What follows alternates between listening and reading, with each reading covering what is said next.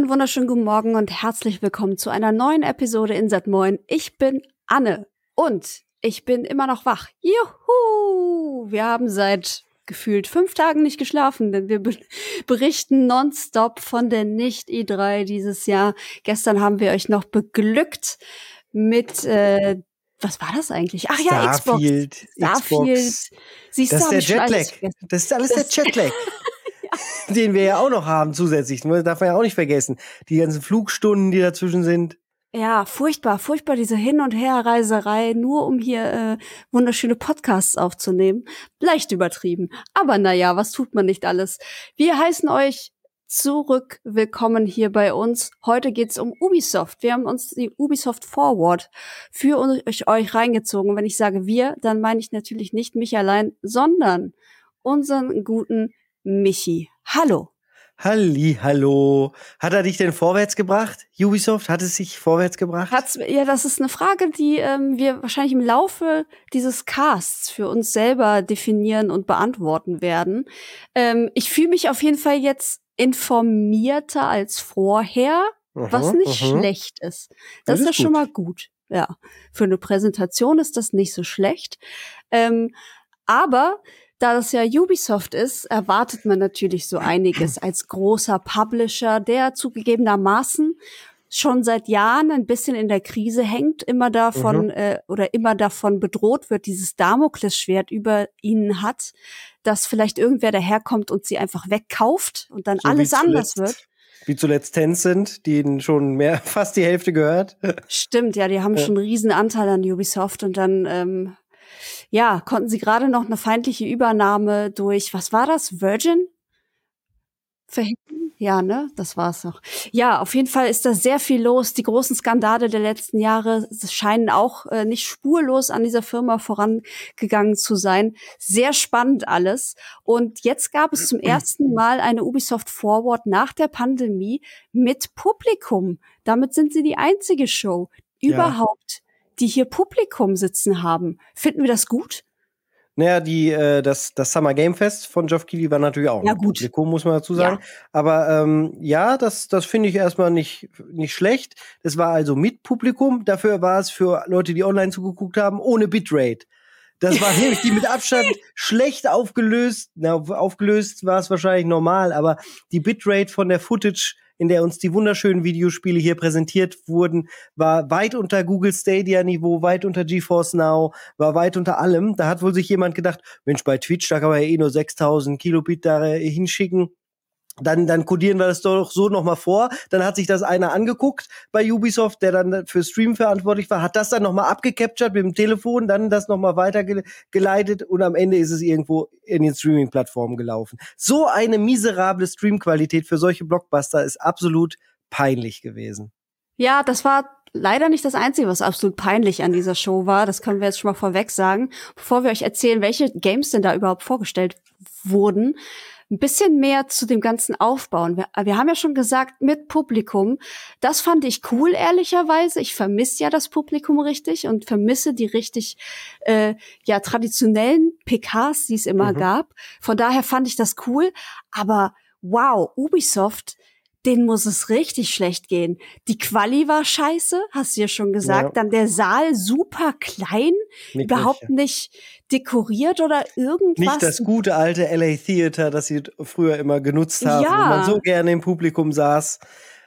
Ja, das war nicht so schön das, mit anzusehen das war irgendwie sehr traurig. Auf der anderen Seite bin ich aber auch jemand, der sagt, ja, es geschieht euch irgendwie recht mit dem ganzen Scheiß, den ihr gebaut habt die letzten Jahre. Also man könnte deutlich sehen, dass da wohl einiges äh, im Argen liegt und dass sie Geld sparen ohne Ende, oder? Ja. Anders kann ich mir auch nicht erklären. Und gleichzeitig dürfen einem dann natürlich solche Sachen, wie jetzt hier mit der Bitrate, die technischer Natur sind, die dürfen nicht passieren. Der Verantwortliche, die Verantwortliche dafür äh, wird ins Gebet genommen werden müssen und dann wird darüber gesprochen werden müssen. Das darf kein zweites Mal passieren. Das war wirklich sehr, sehr, sehr peinlich und ein derartiger Image-Schaden äh, bei den Leuten, die sich dann für die Spiele interessieren, denen so die Spiele zu zeigen in dieser Qualität, äh, das ist einfach nur peinlich. Das ist ja. unprofessionell. Ja, und wir haben es ja schon angeteasert unprofessionell, trifft vielleicht auch ein bisschen auf die Art und Weise zu, wie das Ganze dann vonstatten ging. Also zu jedem Game kam dann erstmal ein Entwickler und hat uns da irgendwie fünf Minuten was erzählt. Das ist ja, ja nett. Ja, aber nicht, wenn es die Rückseite von einem äh, Spielekarton ist, der dann einmal runtergebetet wird. Das interessiert fast niemanden. Das war leidenschaftslos, war peinlich, war natürlich auch äh, durch die Sprachbarriere immer ein bisschen schwierig, aber das will man auch niemandem vorwerfen. Darum geht es nicht. Das ist dann unglücklich in dem Moment. Trotzdem kamen mir die Texte so schlecht geschrieben vor. Äh, ich weiß nicht, ob die Show von ChatGPT ver verfasst wurde oder wer auch immer dafür verantwortlich war. Es war auch nicht gut. Es war einfach hm. nur zum Schnarchen. Ja, ja, ja. Erstens das und zweitens sind da auch der ein oder andere Deft dabei gewesen, wo ich sag, gesagt habe, so, hm, vielleicht hätten sie den nicht auf der Bühne stellen sollen, weil der jetzt nicht so der lebhafteste Charakter ist und oder so gut was vortragen kann oder so. Also die Entscheidung hätte ich anders gewählt, beziehungsweise ich hätte mir wieder eine Moderation gewünscht. Aisha Tyler hat das früher gemacht, die hat das sehr gut gemacht und hat dann irgendwie wenigstens ein Gespräch äh, mit einem Dev gehabt, dass man da so ein bisschen mehr Dynamik drin hatte. Und ja, jetzt so war das irgendwie ja sehr lieblos und leblos auch mhm. und, und echt traurig. Ja, wirklich ja. bemitleidenswert. Das das ist das richtige Wort. Ich, also, das klingt vielleicht so, als würden wir uns drüber lustig machen oder als würde ich auch wieder so überkritisch da einfach drüber hinwegziehen. Darum geht's nicht. Ich bin, das nimmt mich wirklich so ein bisschen mit, wie schlecht es denen offensichtlich geht, dass sie das nicht gebacken kriegen, da die grundlegendsten richtigen Entscheidungen zu treffen für eine solide Sache. Das war mhm. wirklich peinlich. Ja, das war peinlich. Das stimmt, das stimmt. Das war äh, schlecht oder schlimm mit anzusehen.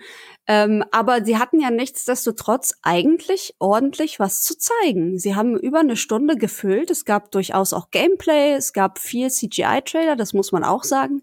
Ähm, es gab verschiedenste Themen. Also von der Variation her war das eigentlich schon ganz nett alles. Und wir gehen das jetzt einfach mal chronologisch durch.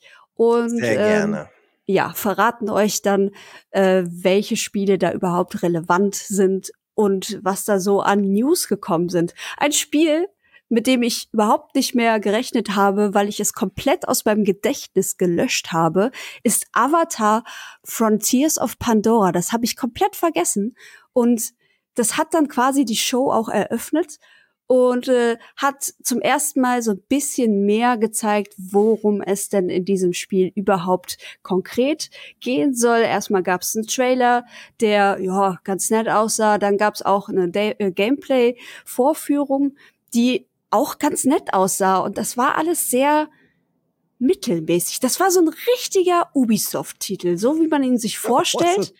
Ja, auch schon wieder traurig, aber ja, das, ich ja, aber es, ja. es, es ist ja so, oder? Also ihr habt dann ähm, verschiedene Clans, ihr müsst als Navi-Frau, ähm, nachdem ihr aus der Gefangenschaft der Menschen entkommen seid, fallt ihr irgendwie in, in 15 Jahre Kryoschlaf und erwacht dann und dann ist auf einmal Pandora wieder wunderschön und alles ist toll. Ihr lernt irgendwie Navi-Clans kennen, ihr müsst euch zurechtfinden.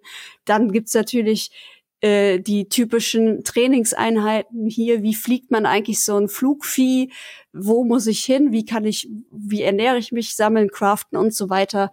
Also es ist wirklich, es ist halt Ubisoft-Schule, oder? Ja. Dazu dann äh, wenigstens die Überraschung, das wird in der Ego-Perspektive auch spielbar sein wenn ich das richtig erkannt habe. Mhm. Äh, das fand ich jetzt eine kluge Entscheidung. Das hat so ein bisschen originell gemacht. Nicht, dass da eins besser ist als das andere, aber äh, ich fand, das war der, eine gute Wahl, weil dieser, äh, dieses Erforschen, das sie auch ins Zentrum gerückt haben, kommt natürlich aus der Ego-Perspektive immer besonders immersiv rüber. Und das passt auch ganz gut zur Welt. Also das kann ich mir gut vorstellen. Vor allen Dingen habe ich, wurde mein Interesse geweckt, wie dieses Spiel und die Grafik, die Optik, diese Welt dann aussieht, wenn man sie auch wirklich erkennen kann und eben nicht mm. diesen Bitrate-Match äh, irgendwie sich vor dem, vor dem Auge zusammenpuzzeln muss. Ich glaube, das Spiel ist technisch eher gut, eher schön anzusehen. Die mm. haben mhm. diese Welt von Pandora gut umgesetzt. Äh, ist auch von, von Massive, also das, ähm, ja, bei Ubisoft arbeiten ja eh immer tausend Studios gleichzeitig dran. Ähm, und das, das hier wird halt wieder auch so ein Open World Ubisoft-Game werden mit viel Action und dem, was man erwarten kann. Die Story, da würde ich auch nicht zu viel erwarten. Gleichzeitig ja, wenn man jetzt halt ein gutes Avatar-Spiel haben will, dann könnte das das durchaus werden. Super generisch halt. Ja, es ist, ja, so ist es leider. Aber ich meine, es gibt genug Avatar-Fans da draußen. Meine Filmreihe ist es halt absolut nicht. Ich kann mit den Filmen schon nichts anfangen. Da werde ich garantiert nicht anfangen, das Spiel zu spielen. Aber für alle, die das catcht und die da Bock drauf haben, kommt es sogar noch dieses Jahr, nämlich am 7. Dezember, kurz ein vor Weihnachten. Weihnachtsgame. Mhm, Ja. Ein Weihnachtsgame. Das dann sehr schön und sommerlich aussieht, wenn der, äh, naja, Matsch draußen liegt. Schnee kann man ja nicht sagen. Zumindest nicht in. Hamburg. Da, da wird noch viel Re da wird noch viel Regen sein. Würde mich sehr wundern, ob wir an Nikolaus äh, dann dann Schnee haben. Hatten wir schon ewig nicht mehr. Das stimmt. Das wird, glaube ich, auch nicht. Naja. Leider ging es genauso generisch weiter, ne? Mit X-Defiant. Ja, was ist das, habe ich mich gefragt. Ich bin ja, ich hatte ja so eine Zeit jetzt nach diesen ganzen Skandalen, wo ich Ubisoft komplett abgeschworen habe. Das heißt, ich hatte auch nicht mal wirklich auf dem Schirm, was da eigentlich los ist bei denen. X-Defiant haben sie auch gar nicht so wirklich erklärt. Sie haben so einen Clip gezeigt, wo so Beta-Tester und Testerinnen dann irgendwie äh, coole Moves gebracht haben und sich kaputt gelacht haben und so, um zu zeigen, ey, dieses Spiel ist richtig cool. Es ist wohl ein Free-to-Play-Arena-Shooter.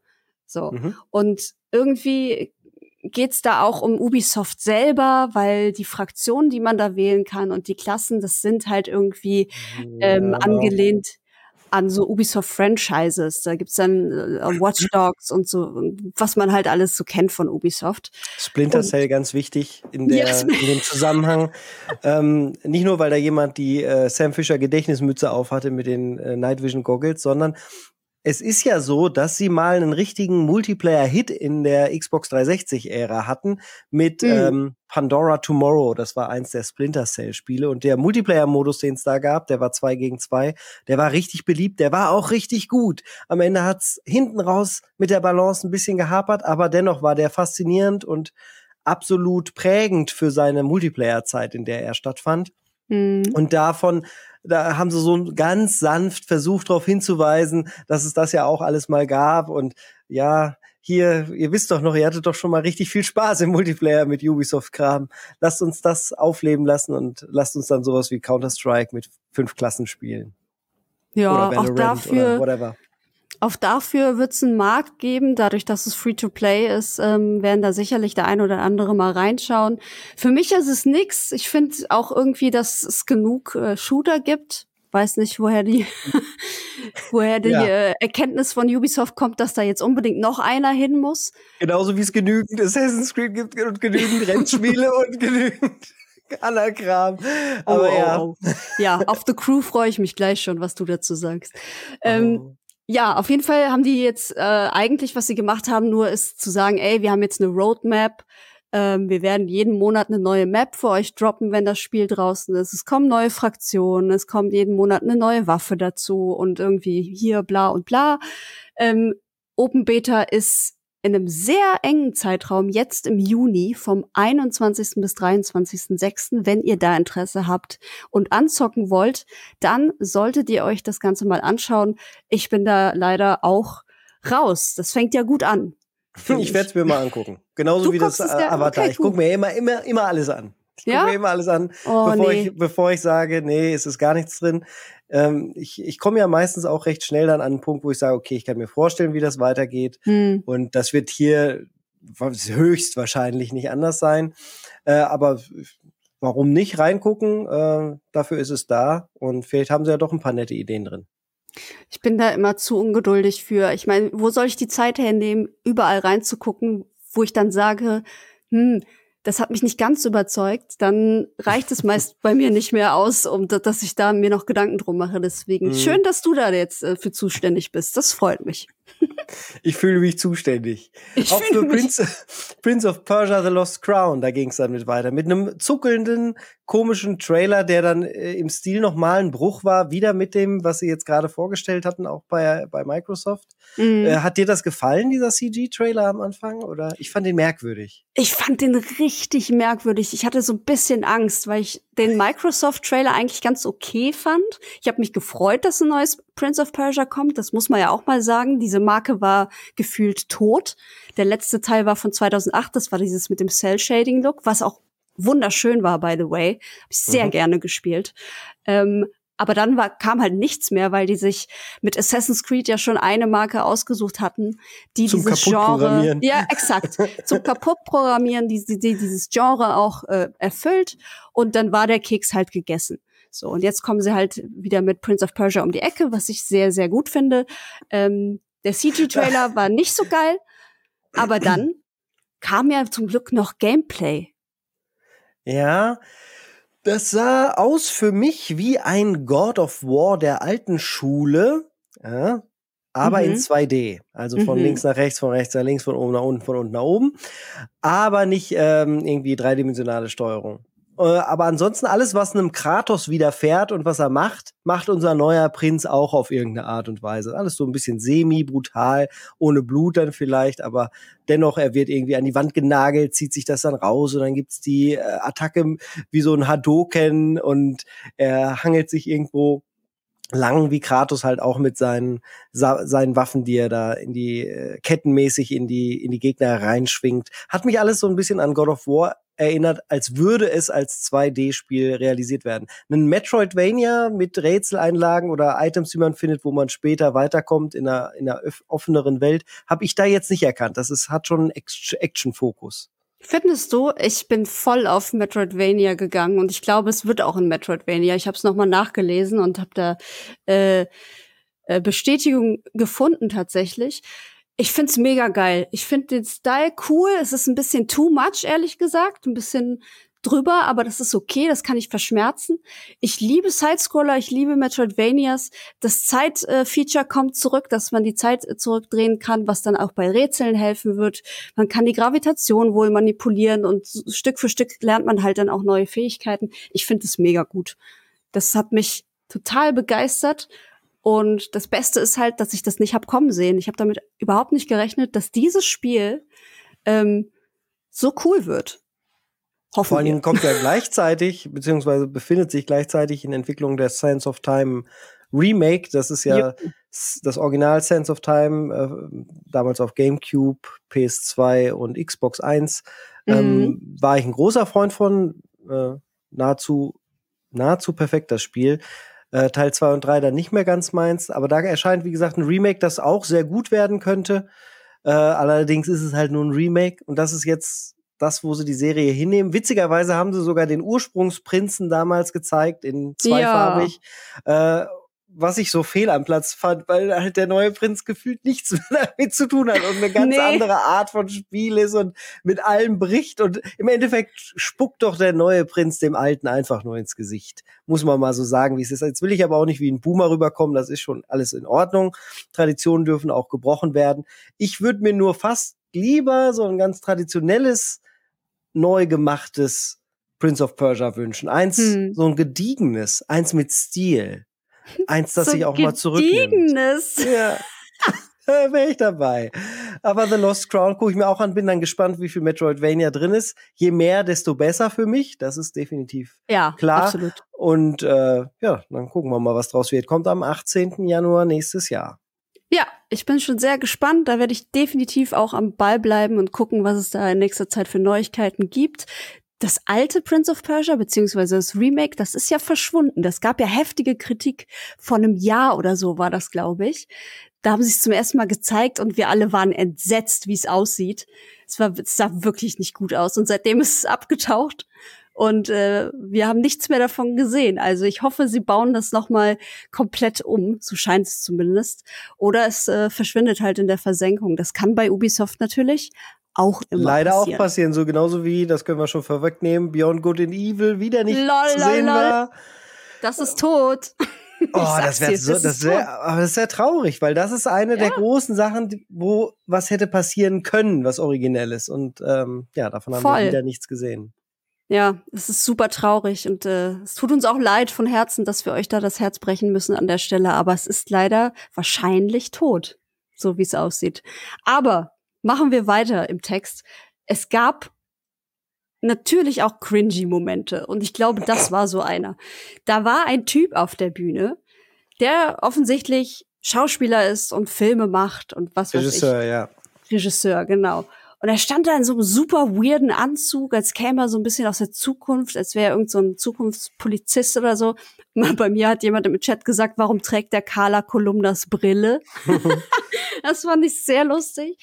Und der hat im Endeffekt einfach nur eine Netflix-Anime-Serie angekündigt, äh, angekündigt, die auf äh, hier Blood Dragon basieren soll. Far Cry 3, ja. Mhm. Und das, also an sich finde ich die Idee ja gar nicht so schlecht, aber diese ganze Aufmachung und dann der Trailer auch noch, der so sehr nichtssagend und albern war, das habe ich irgendwie nicht so ganz verstanden, was, was diese Serie eigentlich von uns will. Hast nee, du da war, irgendwie? Nein, konnte man auch nichts verstehen. Auch der war einfach zu generisch und dann auch noch wirr dazu.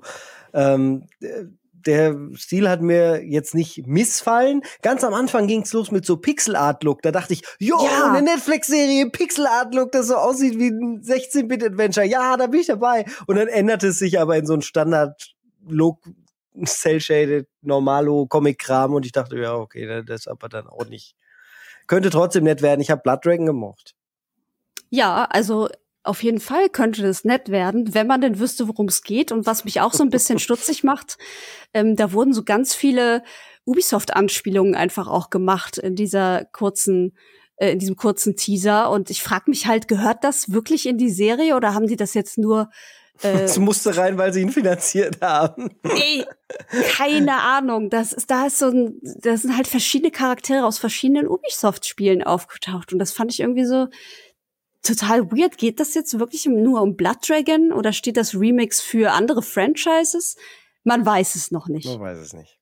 Aber im Herbst werden wir die Antwort haben. Da soll die Serie nämlich an den Start gehen. Gucken wir uns an, würde ich sagen. Jo, ich würde mir eine Folge oder zwei angucken und dann schauen wir mal weiter. Oder halt auch Schauen nicht. wir mal, ja, genau. Ja, dann musste ich sehr lachen. Dann, ähm, dann wurde es musikalisch, das hat mir mit am besten gefallen. Musikalisch fand ich cool, okay, aber es ging um Skull and Bones und da muss ich leider immer sehr lachen, weil dieses Spiel einfach sowas von zum Scheitern verurteilt ist. Das tut mir echt auch ein bisschen leid, aber dieses Spiel ist einfach nicht fertig. Es wird so oft verschoben, ähm, dass es jetzt schon fast witzlos ist, da noch mal eine Closed Beta zu announcen jetzt im August. Das war ja, der Closed. Das fand, das fand ich schade. Ja. Das ist eine Closed Beta, ist eine Open Beta mit ein bisschen Mut und so, aber die scheinen ja echt noch riesige Probleme vor sich zu haben. Krass. Ich finde es gut, dass sie nicht Scheiße auf den Markt bringt. Das, da bin ich immer ein Freund von. Meinetwegen können die auch noch zwei Jahre warten. Wenn dann der absolute Banger kommt, der absolute Piraten äh, Überhit, bin ich total an Bord, im wahrsten Sinne des Wortes. Mhm. Aber es ist schon sehr traurig, wie lange das jetzt dauert. Vor allen Dingen zeigt das mal wieder, wie, was für ein Kuddelmuddel und Durcheinander das sein muss. Da ist einfach gar keiner so richtig zufrieden und es ist, muss, muss einfach nur scheiße sein, da gerade dran zu sein an dem Projekt. Ähm, ich wünsche denen trotzdem was Gutes, weil eigentlich Piraten halt beliebt, gut, da lässt sich viel machen. Äh, und ein richtig gutes Piraten, eine Piratensimulation, will ich es mal nennen, da wäre der Markt auch für da. Da ist gerade gar nichts da als Alternative. Es gibt natürlich Sea of Thieves, aber das Klar. ist natürlich was ganz anderes. Ja, schon. Ich finde es nur ein bisschen merkwürdig. Also Jetzt aus rein wirtschaftlicher Sicht. Ubisoft, wie gesagt, haben wir schon angesprochen, die straucheln ja ungemein. Ist es da nicht einfach billiger und auch effektiver, wenn man das Spiel einfach cancelt an dem Punkt? Wahrscheinlich schon zu teuer. Ja, aber jetzt wird's ja immer noch teurer und am ja, Ende. Ja, jetzt hast du aber nur noch die Kosten der Entwickler und Entwicklerinnen, die dran arbeiten. Und egal, ob du die jetzt zwei oder drei Jahre bezahlst, wahrscheinlich würdest du, ist ja ein sehr soziales Unternehmen, das muss man wirklich mal sagen. Ubisoft macht nicht nur Scheiße, es gibt auch Sachen, die sind durchaus Euro, auch auf europäischem Gesetz basiert, gar nicht mal so schlecht vom Arbeitsrecht her. Viel, einige davon würden wahrscheinlich noch irgendwo dann wieder versucht werden unterzubringen und und und. Äh, und dann wird wahrscheinlich gesagt, okay, nee, dann geben wir denen noch ein, zwei Jährchen. Dann kriegen sie wenigstens ein fertiges Produkt raus, als wenn wir jetzt nach fünf Jahren sagen, es kommt am Ende gar nichts bei rum.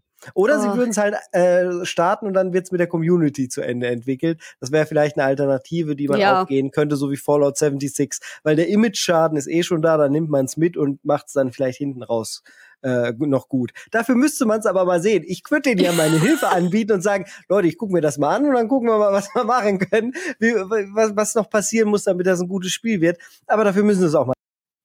Ja, definitiv. Das, ja, ich würde es, glaube ich, auch bevorzugen, wenn sie den öffentlichen Weg gehen würden und das quasi in ähm, hier Dings Early Access stellen einfach und dann sagen so, jetzt helft uns mal, checkt das Spiel aus, was sollen wir besser machen, was fehlt noch. Was wollt ihr haben? Aber ich glaube, ja, Ubisoft ist da glaube ich einfach nicht so nicht so so offenherzig, denke ich mal. Es gibt ein, zwei, drei Studios, die mir direkt einfallen würden, die sich aus Ex-Ubisoft-Mitgliedern mhm. äh, entwickelt haben. Und äh, sind, die sind genau aus diesem Grund aus dem Laden ausgetreten, mhm. weil da so vieles einfach nicht möglich ist. Tja, und so warten wir wahrscheinlich noch ewig auf Skull and Bones, aber das macht nichts. Es gibt genug andere Sachen, die wir uns stattdessen angucken können. Und jetzt bin ich gespannt. Mhm. Ein neues The Crew, wer braucht das denn? Ja, braucht tatsächlich höchstens die absolut verhungernden Need for Speed Fans. Die sind vielleicht noch auf der Suche nach irgendetwas, wenn das aktuelle ihnen nicht gefällt. Äh, also Ubisoft hat The Crew Motor Fest vorgestellt. Ein absolut Charme, eine absolut schamloseste Kopie von Forza Horizon mit mhm. dem äh, Horizon Festival. Alles noch ein bisschen überzeichneter, einfach auch billiger. Alles an dieser Präsentation hat billig gewirkt und ein bisschen beschämend für mein Dafürhalten. Das war, äh, wurde dann auch noch gleichzeitig vom Präsentator überhaupt nicht rübergebracht. Das war so eine ja. Schnarch, Schnarchtablette, muss er sich auch gefallen lassen, wenn er sich da hinstellt, dass er so genannt werden kann. Das war wirklich nicht gut gemacht. Äh, wenn man ein Rennspiel rüberbringen will und dann auch vor allem die Klientel ansprechen möchte, die sie ja offensichtlich mit dem Style und so ansprechen wollen, dann muss man das anders machen als das, was da passiert ist. Das war eine absolute Katastrophe, diese Vorstellung. Mhm. Das Spiel konnte man auch wieder nicht so richtig viel erkennen. Das ist natürlich sehr schnell. Wie gesagt, Bitrate war schlecht. Inzwischen sind diese Videos auf YouTube in hoher Bitrate verfügbar. Ein Glück. Hurra, hurra. Werde ich mir auch gleich nochmal genauer angucken. Technisch jetzt nicht eine Vollkatastrophe. Sieht sogar ganz nett aus. Sie müssten es aber noch viel extremer machen. Das, die können nicht eine schlechtere, der, der, der billige kleine Bruder von äh, vom Horizon Festival sein. Das wird niemanden vorlocken oder irgendwie dem, hm. dem Opa, dem Enkel dann das falsche Spiel kaufen lassen. Das, diese Zeiten sind vorbei. Also was ist die Strategie dahinter? Das müsste viel extremer sein. Entweder wird es dann noch viel bunter, noch viel krasser, so dass man sagt, boah, also Forza Horizon ist das absolut langweilige Quarkspiel, nachdem ich da jetzt äh, The Crew Motorfest gespielt habe, ähm, fange ich ja das Schnarchen an bei Horizon. Die Richtung müssten sie zum Beispiel gehen. Oder sie machen halt ganz was anderes. Also The Crew hat sowieso schon immer riesige Probleme gehabt bei dem Fahrgefühl, bei der Art, wie die äh, Strecken aufgebaut sind, beim, ähm, beim saisonalen äh, Progressionssystem. Also das ist eine Serie, die hatte schon immer Probleme und wenn sie da jetzt was schlecht versuchen zu kopieren, wird sich daran auch nichts ändern. Eine absolute Katastrophe, von vorne bis hinten. Vor allem, die hatten doch auch mal andere äh, Fahrzeuge mit drin. Die haben jetzt in diesem in dieser Präsentation nur von Autos gesprochen. Ich kann mich erinnern, dass da Flugzeuge auch mal drin waren und irgendwie andere ja, Gefährte. Zweier, ja, ja, ja, genau. Und da sind ja, das hat offensichtlich nicht funktioniert. Das war noch ja. halb, halbwegs originell, halt alles, was sich irgendwie bewegt, zu machen. Ähm, aber das hat ja, ja gut, wenn sie das für sich auch gesehen und gemerkt haben, das war nicht das Ding, was die Spielerinnen wollten, dann, dann ist es so, dann gehen sie jetzt einen anderen Weg. Es gab so zwei, drei Szenen, die waren echt nicht schlecht, also wo sie da das spielt auf Hawaii, mhm. ähm, am Strand unterwegs waren. Das war halt so schön bunt, so übertrieben bunt, dass es schon wieder interessant für mich aussah. K quasi schon pervers, perverser Sonnenuntergang. ähm, und eine Szene, wo sie durch den Dschungel gefahren sind. Das sah auch irgendwie cool aus in einem Jeep. Aber dann macht halt irgendwie Dschungel das Game und macht ein, äh, ein Offroad-Game, was richtig cool ist in dem Stil mit der Grafik. Die Engine ist ja, ist ja nicht schlecht. Hm. Aber das, was ich jetzt da gesehen habe, das wird wieder nichts Halbes und nichts Ganzes, habe ich das Gefühl. Ja, ich befürchte. Da war sogar auch. ein F1-Auto drin. What the fuck?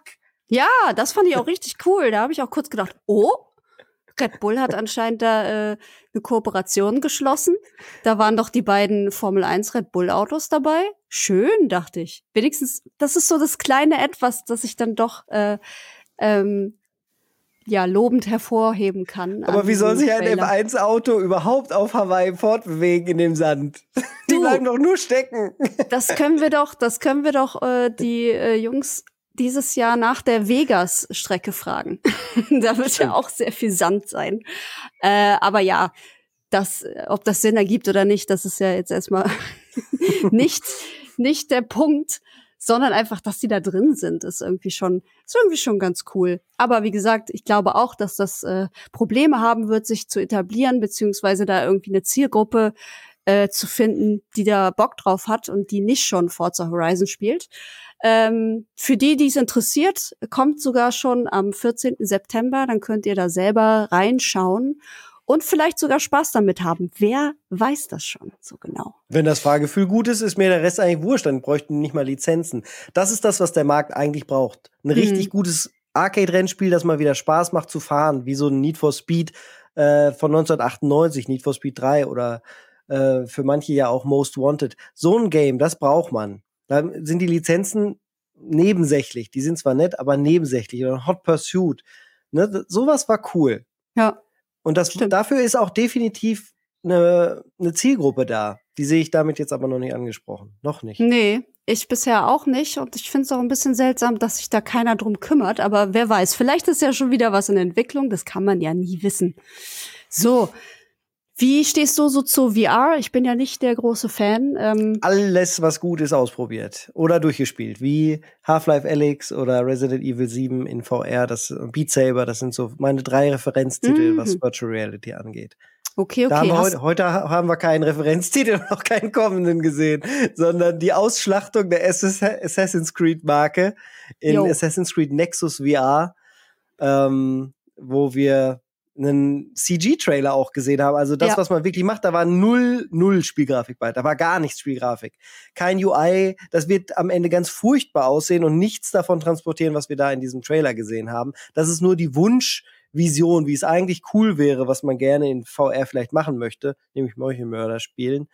Äh, aber so dynamisch kannst du das auch gar nicht um rüberbringen. Der würde super schlecht werden, wenn du dann rumspringst ja. wie Ezio oder der seine anderen Kumpanen des, des Clans.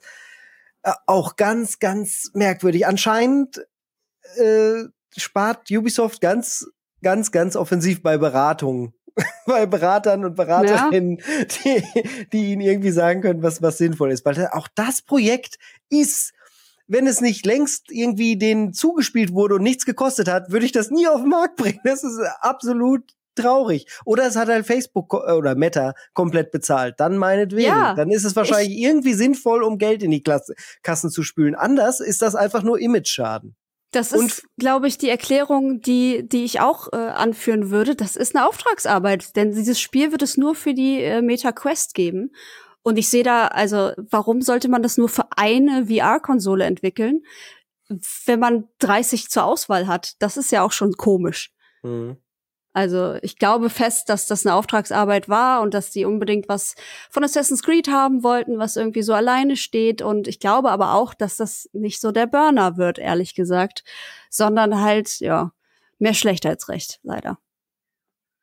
Ja. Nun, ja, mehr schlecht als recht, da habe ich mich auch gefragt, wir haben nichts Neues gesehen zu Codename Jade. Das kennen wir schon von letztem mhm. Jahr. Das wurde schon angekündigt. Es wurde gesagt, das spielt in China. Das ist ein Mobile Game. Und wir haben heute nichts Neues gelernt. Wir haben einen Trailer gesehen, CG-Trailer natürlich, der überhaupt nicht das Spiel repräsentieren wird. Ähm, und das war's. Ich frage mich, warum dieser Trailer nötig war. Ja, um zu zeigen, dass es anscheinend noch kommt. Ich, war, ich fand das auch äh, absolut bewildering, wie man so schön im Englischen sagt. Äh, das, hat, das hat mich irre gemacht, wie, wie sie mit dieser Marke auch umgehen. Da kommen dann drei Assassin's Creed hintereinander, also Spoiler Alert. Wir reden gleich über Assassin's Creed Mirage, nachdem wir über Nexus VR und Codename Jade aus dem Assassin's Creed-Universum gesprochen haben.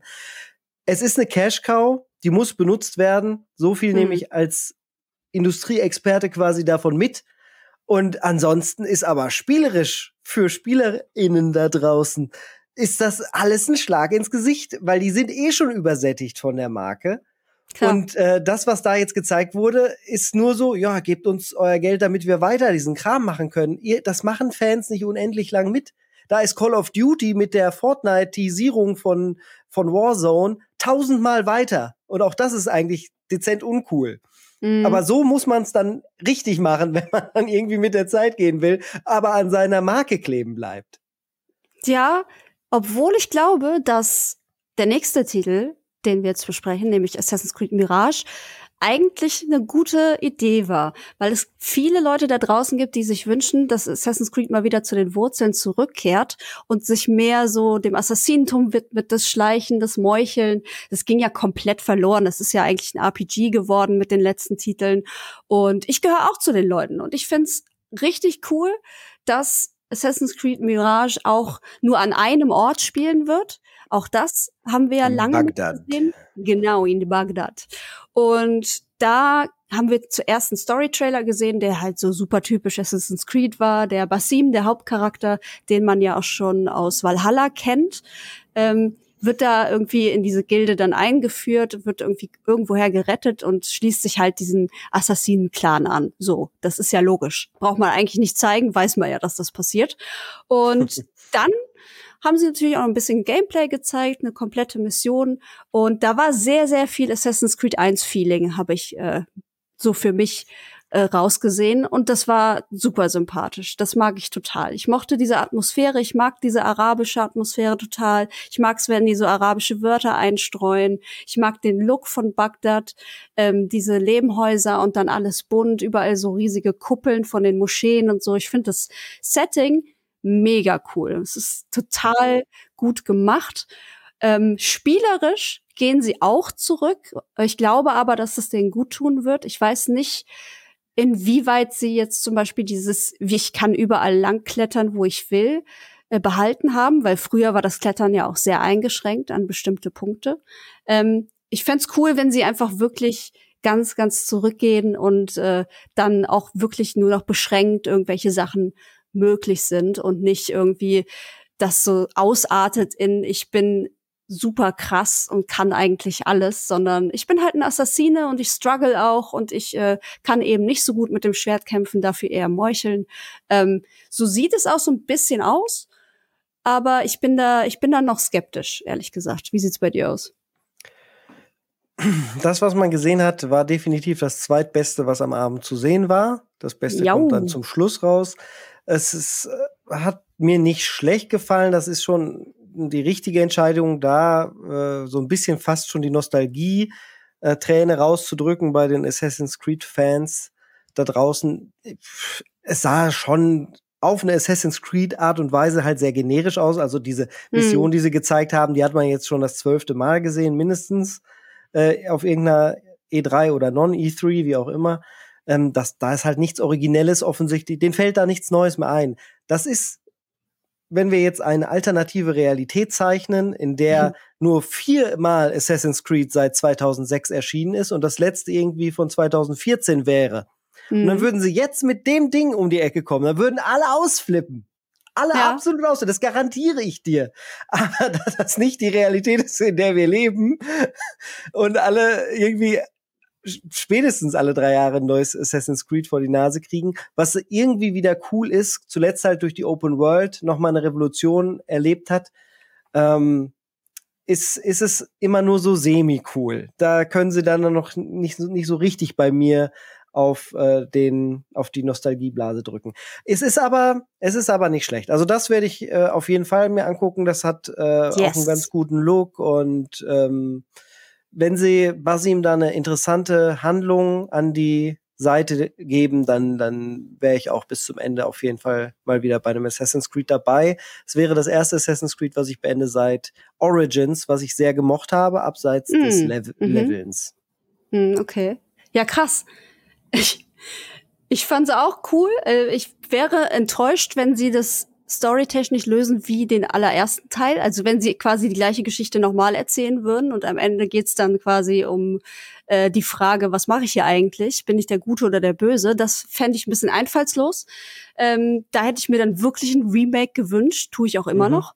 Mhm. Ähm, aber ich lasse mich da echt überraschen. Ich gehe da ganz unvoreingenommen ran.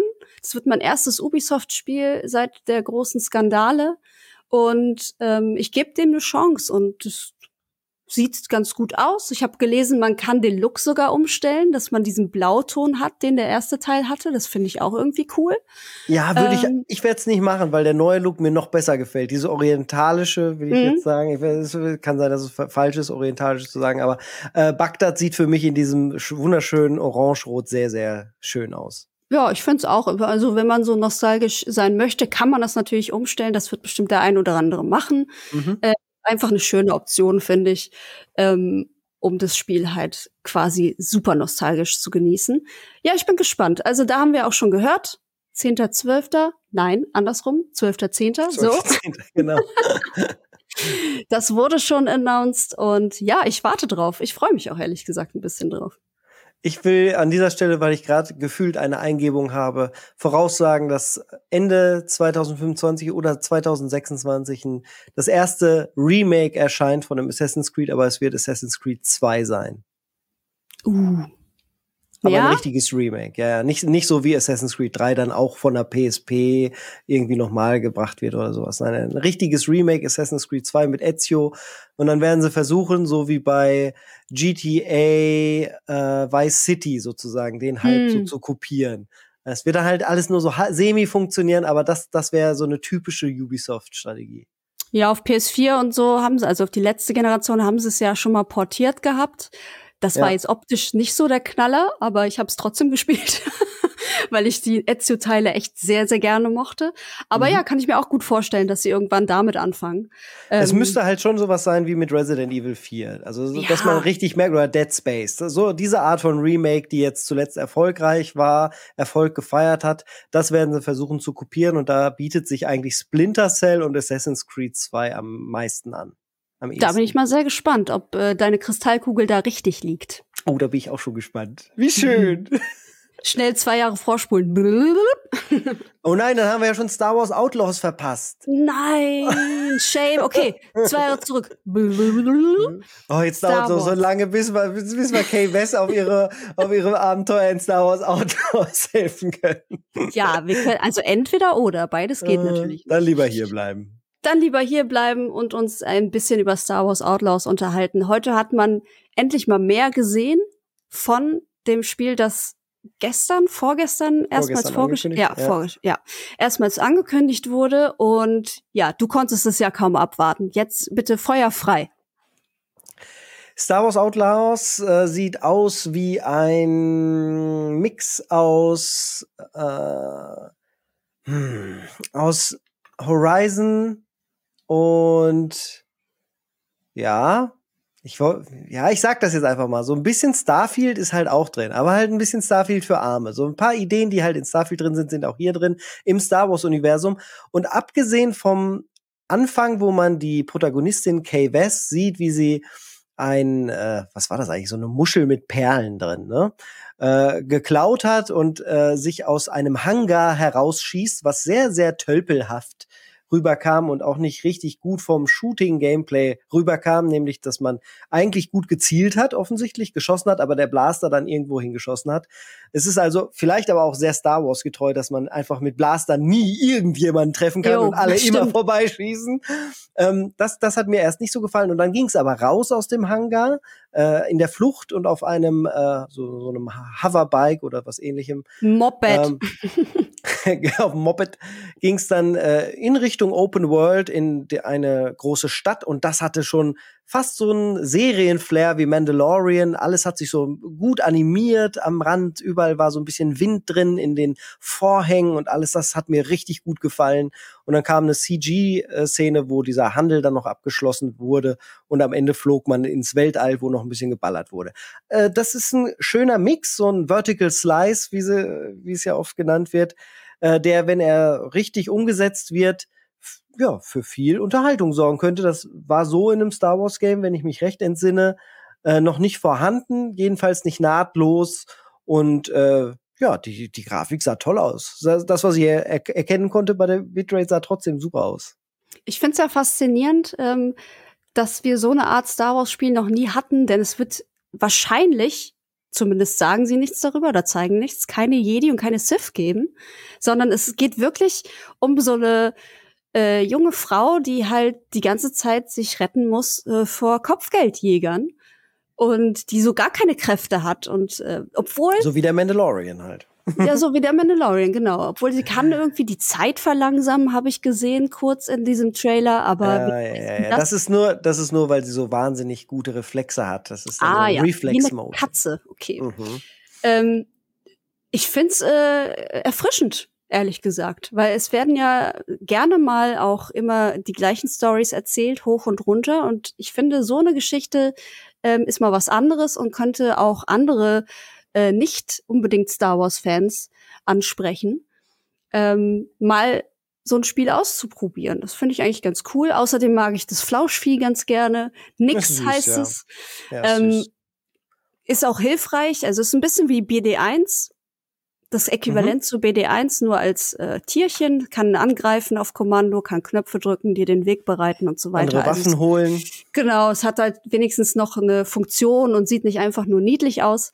Das äh, gefällt mir auch sehr gut. Ich bin sehr gespannt. Ich freue mich mehr davon zu sehen vielleicht auch bisschen mehr Kontext äh, zu erfahren, was genau da passiert, wer genau da hinter ihr her ist. Wir haben gesehen, jemand vom Imperium war auf jeden Fall schon da. Ähm, was genau die von ihr wollen und warum sie die ganze Zeit flüchten muss, das äh, ja, finde ich alles sehr spannend. Kommt meiner Meinung nach erst 2025 dann raus. Ist so ein super Kandidat für wird noch mal verschoben, weil werden sie nicht mm. mit mhm. fertig und soll aber gut werden. Und bis dahin hat Lucasfilm dann Ubisoft auch gekauft und dann ist das eh. Ey, wenn es die wären, wäre es ja noch gut. Ja, das ist das Beste, was Ubisoft gerade wahrscheinlich passieren könnte. Da habe ich mir gerade auch so ausgedacht. Wer weiß. Ja, de dein Wort in Yves Guillemons äh, Gehörgang. Der hat zum Schluss auch nochmal gesprochen, beziehungsweise kurz vor diesem Star Wars-Ausflug. Vorge natürlich. Wie er nun mal so ist. Und ja, es wirkte alles traurig. Ähm, das Ende nach diesem Star Wars-Part war auch sehr traurig. Einfach sind alle aufgestanden und gegangen. Dann sind noch ein paar Leute auf die Bühne gekommen, haben gewunken. Und das war's. Wir sind's doch, die Ubisoft-Familie. Wir Bleib sind's. doch hier. Phil Spencer saß im Publikum, das habe ich gesehen. Ja, aber sonst ist mir niemand ist aufgefallen. Zum Glück ein Mensch, der am Boden, auf dem Boden der Tatsachen noch äh, geblieben ist. Von daher wird er denen das nicht übel genommen haben. Ja, auf jeden äh, Fall. Muss ja auch nicht alles Prunk sein, darum geht's ja gar nicht. Nee. Aber es war halt, ja, Vielleicht hätten sie sich auch den Prunk voll vorher einfach, vielleicht war das alles zu pervers. Vielleicht hätte Ubisoft nie diese E3-Präsentation machen dürfen, wie sie sie mal gemacht haben. Wie viel Geld dann jetzt übrig wäre, wer weiß das schon so genau. Obwohl, ich mochte die. Ich kann mich erinnern, als ich in einer von, ich saß halt wirklich fast jedes Jahr da drin und dann habe ich äh, die, die, dieser Moment, wo äh, Shigeru Miyamoto da hinkommt, weißt du, mhm. auf mhm. die Bühne und zum ersten Mal verkündet hier Crossover, Mario und Rabbits und so, das war schon geil, ey, das war ja. schon alles, das hatte so viel Flair. Ich mochte auch immer die Just Dance Einlagen am Anfang. Hier gab's halt auch eine. Oh, die war auch traurig. Die war auch traurig. Also die ging auch ein bisschen lang, möchte ich sagen. Ähm, und da kam halt gar keine Stimmung auf, weil keine Marching Band, keine komischen äh, Maskottchen, die irgendwie aussehen, als hätten sie sie gerade aus dem Müll gezogen. Das war ja alles immer so krass bunt und, und dynamisch und davon ist irgendwie nichts übrig geblieben ja. und das ist schon sehr auffällig, sehr schade. Bitte. Sagen, sagen was, wie es ist. Das äh, hätte eine Show sein müssen, die nur Gameplay und nur Trailer aneinander reiht, ohne irgendwo in einer ja. Form noch Menschen einzuladen, weil äh, das hätte jedem klar sein müssen, nachdem sie es so runtergekürzt haben, das Budget für dieses Event, dass das so rüberkommen wird und äh, das das ist ein großer Image-Schaden, der da heute entstanden ist, der durch die ganze Industrie gehen wird. Das ist nicht nur uns aufgefallen, das wird überall sichtbar gewesen sein. Ich glaube, das mhm. war sogar für den Fan da draußen sichtbar, dass da irgendwas gerade richtig krumm ist. Ja, absolut. Ironischerweise wünsche ich mir ja die Zuschauer zurück und ausgerechnet der Publisher hat's gebracht, der es sich eigentlich nicht leisten kann. Das ist ein bisschen weird alles dieses Jahr. Aber gut. Wir That's E3, ändern. that's why, I, why we love it. Ja, wir hatten, wir wollten Cringe, wir haben Cringe zurück. Herzlichen Glückwunsch. so, das war auch schon unser kleiner Überblick. Ich hoffe, ihr konntet da äh, eure Informationen draus ziehen. Ich hoffe, wir waren nicht zu gemein und sarkastisch. Wenn ja, dann tut's uns leid. Ähm, Nö, ist, tut mir nicht äh, leid. Okay, dann nicht. es ist halt schon auch ein bisschen verdient, habe ich ja am Anfang schon gesagt. Ähm, Falls ihr uns unterstützen wollt, die aktuellen Casts zur Nicht-E3 sind ja kostenlos für alle verfügbar. Falls ihr hier reingerutscht seid und euch denkt, hey, äh, ich tue euch was Gutes und kriegt dann vier Casts die Woche, macht das gerne auf steady.com slash äh, insatmoin. Steady HQ ist es, slash insatmoin, Entschuldigung. Ich habe es auch lange nicht mehr gesagt. Ähm, und patreon.com slash insatmoin. Da könnt ihr uns unterstützen. Für einen schmalen Fünfer schon gibt's dann, wie gesagt, vier Podcasts die Woche. So. Sehr schön. Immer Und Podcast beide, auf die Ohren. Immer Podcast auf die Ohren. Wir beide werden uns wahrscheinlich noch heute um Mitternacht Capcom reinziehen, was? Ja, mal gucken, ob ich dann wach bin. Jetzt geht's, werde ich mir erstmal einen wohltuenden Spaziergang antun, nochmal alles so oh, reflektieren, ja. was die letzten Tage passiert ist. Capcom, na, da bin ich auch immer dabei, auf jeden Fall. Wenn es nicht heute Nacht live ist, dann ist es äh, morgen in der Frühe. Mhm. Da bin ich, bin ich sehr gespannt. Und äh, dann gucken wir mal, worüber wir morgen noch alles zum Abschluss reden können, bevor ja auch noch Michas Horror ähm, Retrospektive kommt über die Woche, was er so an guten Horrorspielen über die Woche der Non-E3 oder Wochen der Non-E3 mitgenommen hat. Ganz genau. Ihr könnt euch also freuen auf noch ein bisschen mehr kostenlosen Content und dann wieder gewohnt äh, Spielerückblicke und Reviews und lustige Brunch-Themen, wie ihr es von uns kennt. So, wir verabschieden uns. Vielen Dank fürs Zuhören und bis die Tage. Kommt Tschüss. gut in den Tag.